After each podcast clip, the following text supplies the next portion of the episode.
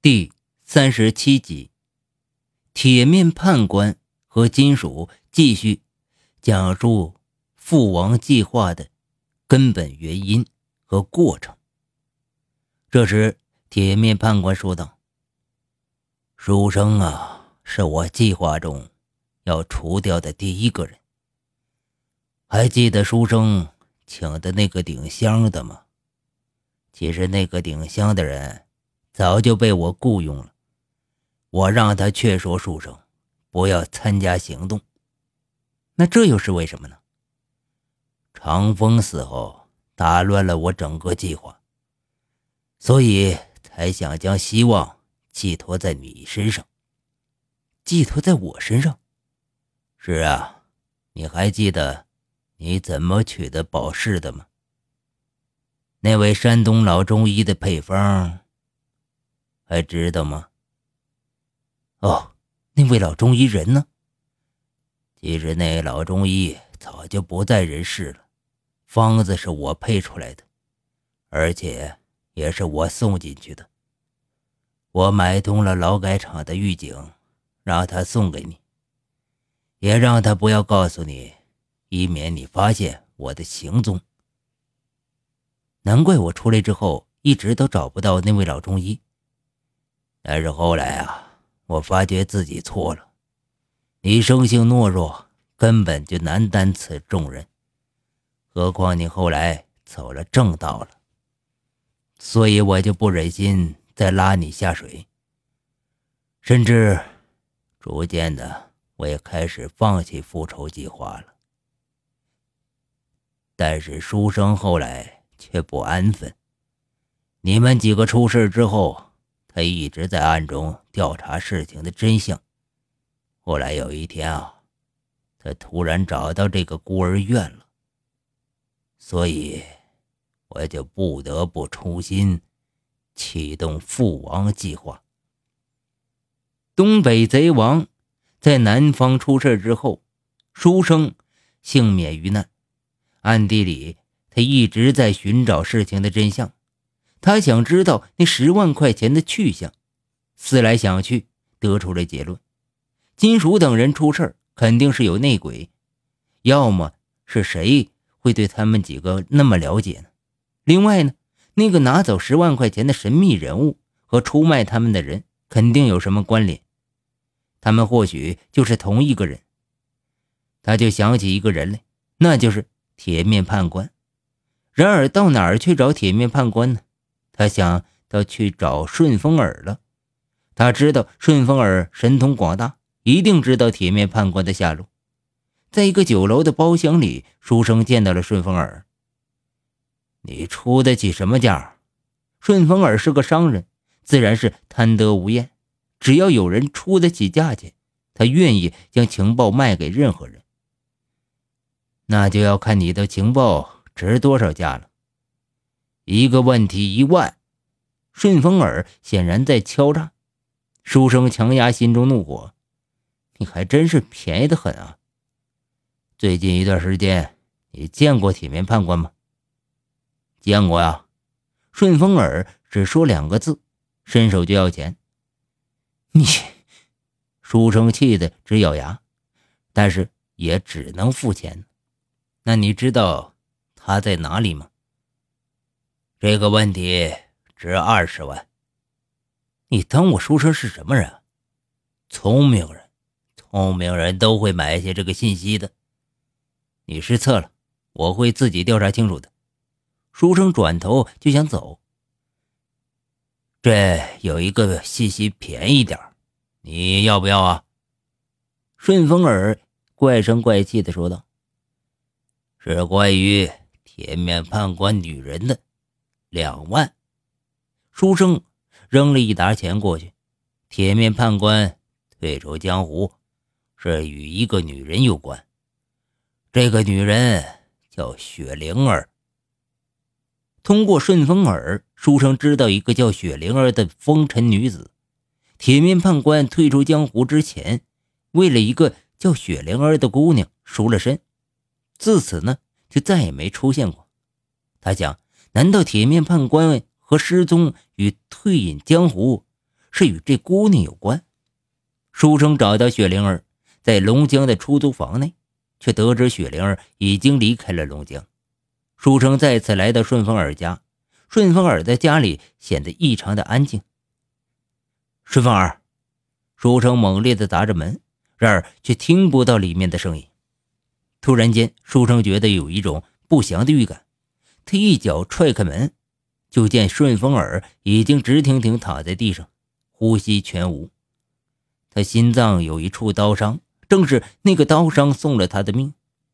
书生。不禁倒吸了一口凉气，他忽然发觉顺风耳的手上戴着一枚戒指。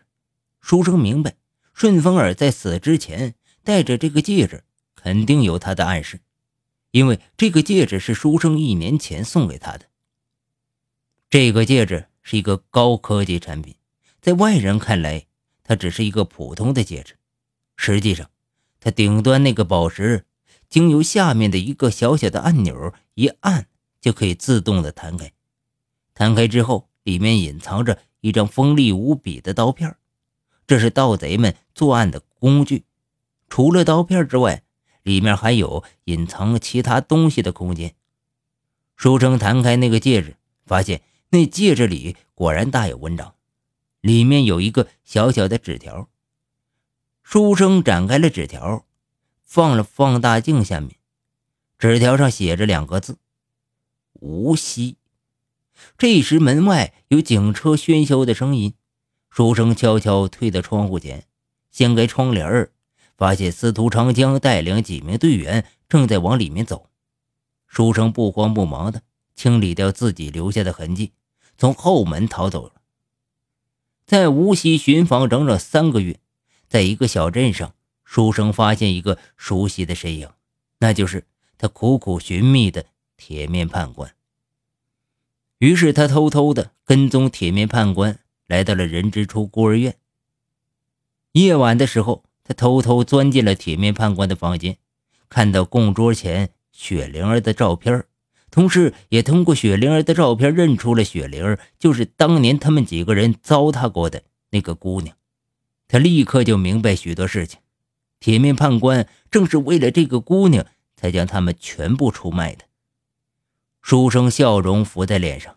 一天夜里，天气有些燥热，铁面判官躺在竹制的藤椅上闭目养神。一道闪电划过天际，照亮了整个夜空，也让屋内通彻的明亮。突然，他发觉屋内多一个人影。谁？谁在那儿？讨还血债的索命鬼！这个声音连同随之而来的雷声。让铁面判官浑身发抖。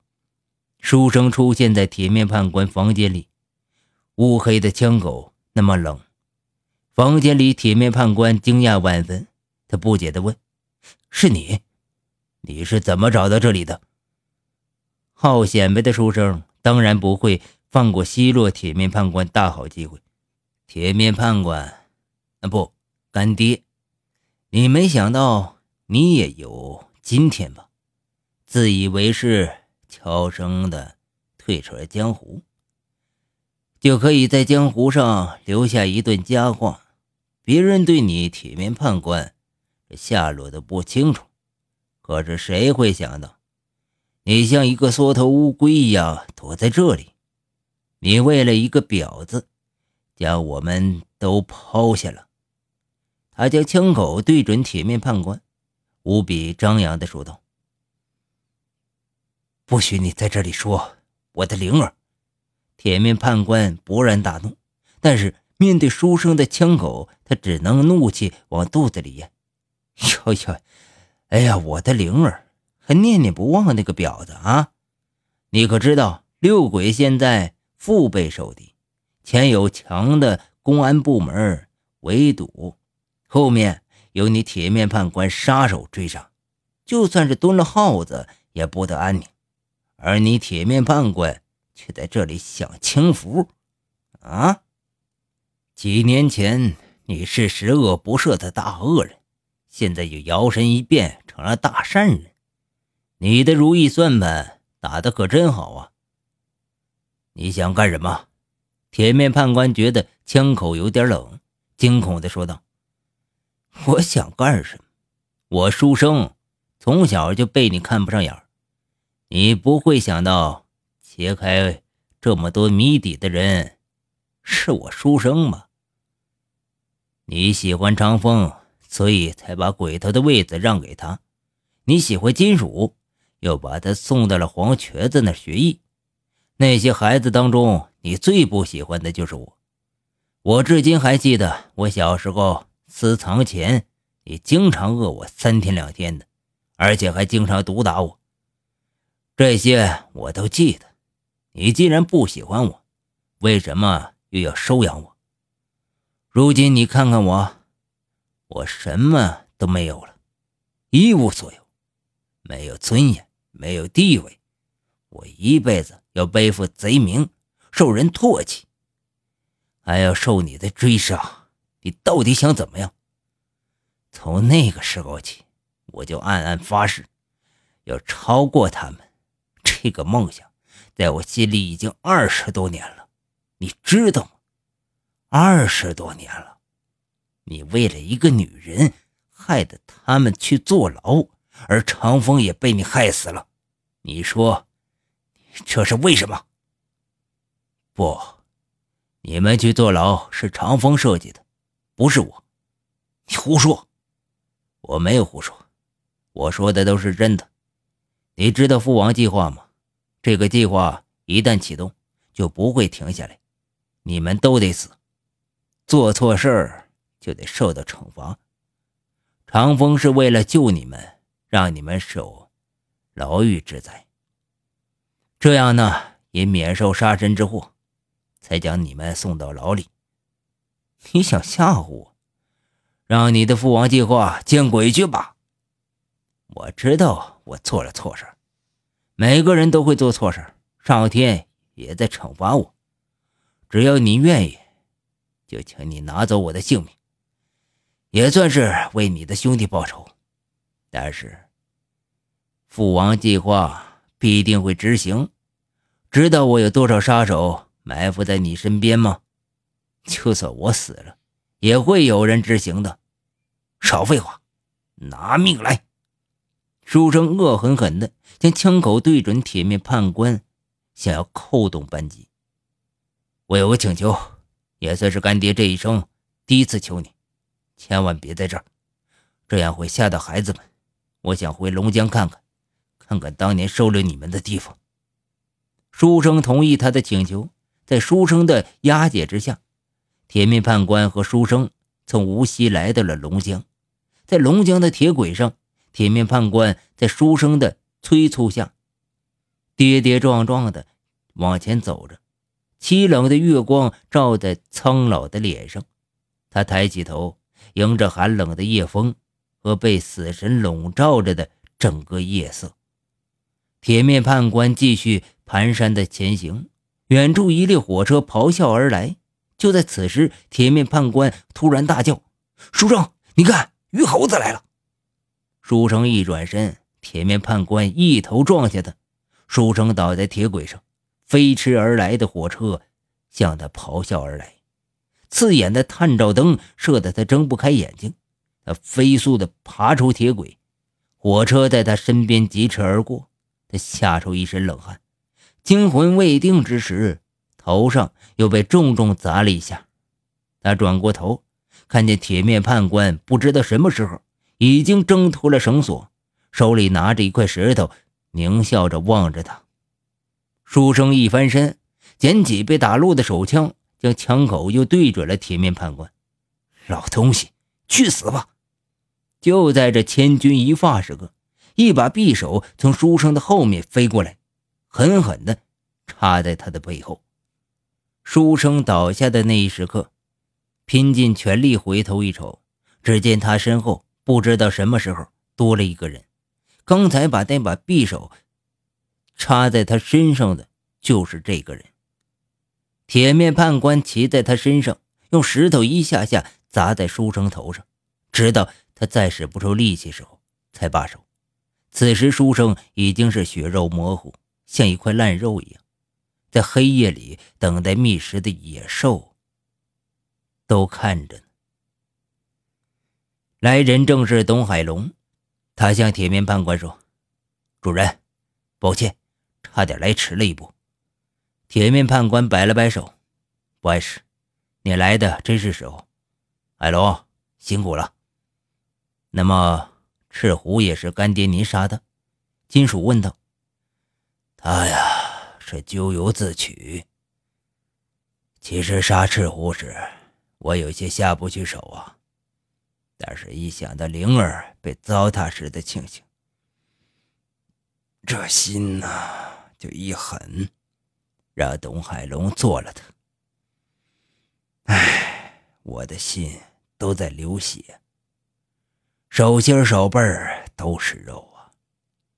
你们几个都是我收养的，是我几十年的心血呀，我管不了你们了。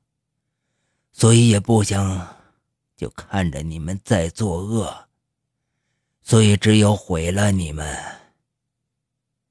那我还有一个问题，那就是董海龙其实早就干掉赤狐之后，就完全有机会，可能干掉白狼，可是他为什么还要兜那么大一个圈子，才在塔河除掉白狼呢？东海龙也是心存二心呐，他是想借助白狼。逃到俄罗斯去，以此来摆脱燕子们的骚扰。那鬼手呢？鬼手的谜留给你去解开吧。也许他还活着，也许总有一天，上天会惩罚他的。一个女子的贞操，就坏了书生赤狐、白狼、长风两个淮南人。江洪涛、顺风耳八个人的性命，在由此造成的间接伤害的人更是不计其数，也搞出贼帮一场血雨腥风。六鬼们全数的落网，而鬼手却在半路上侥幸逃脱。鬼手是如何逃脱的？在贼中六鬼登上京广列车之前。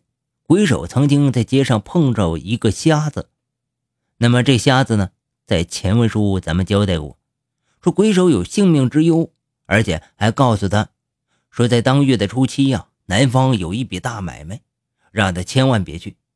但是那瞎子也料定鬼手绝对不会听他的，于是，在临走时又交代鬼手如何如何的，给他个锦囊。当时鬼手并没有将这事儿放在心上。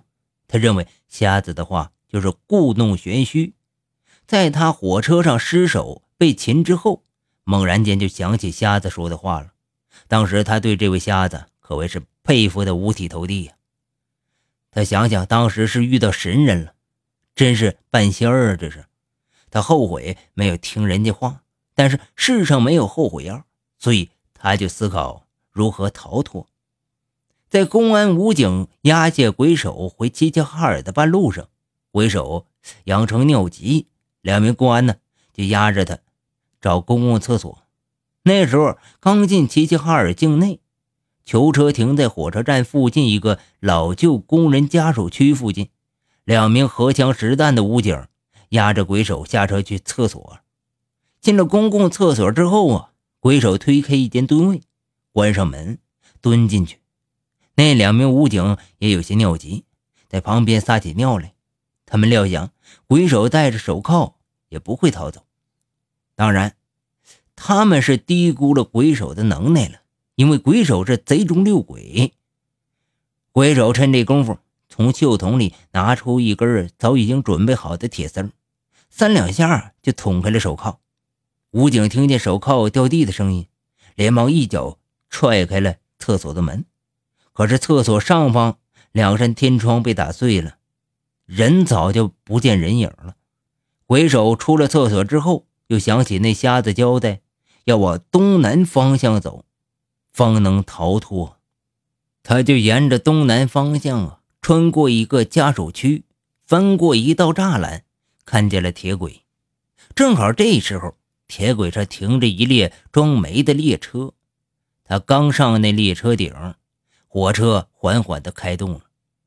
这时候，他远远看见两名武警从厕所里走出来，四下里寻找他呢。他将身子伏在车顶之上，不让他们看见。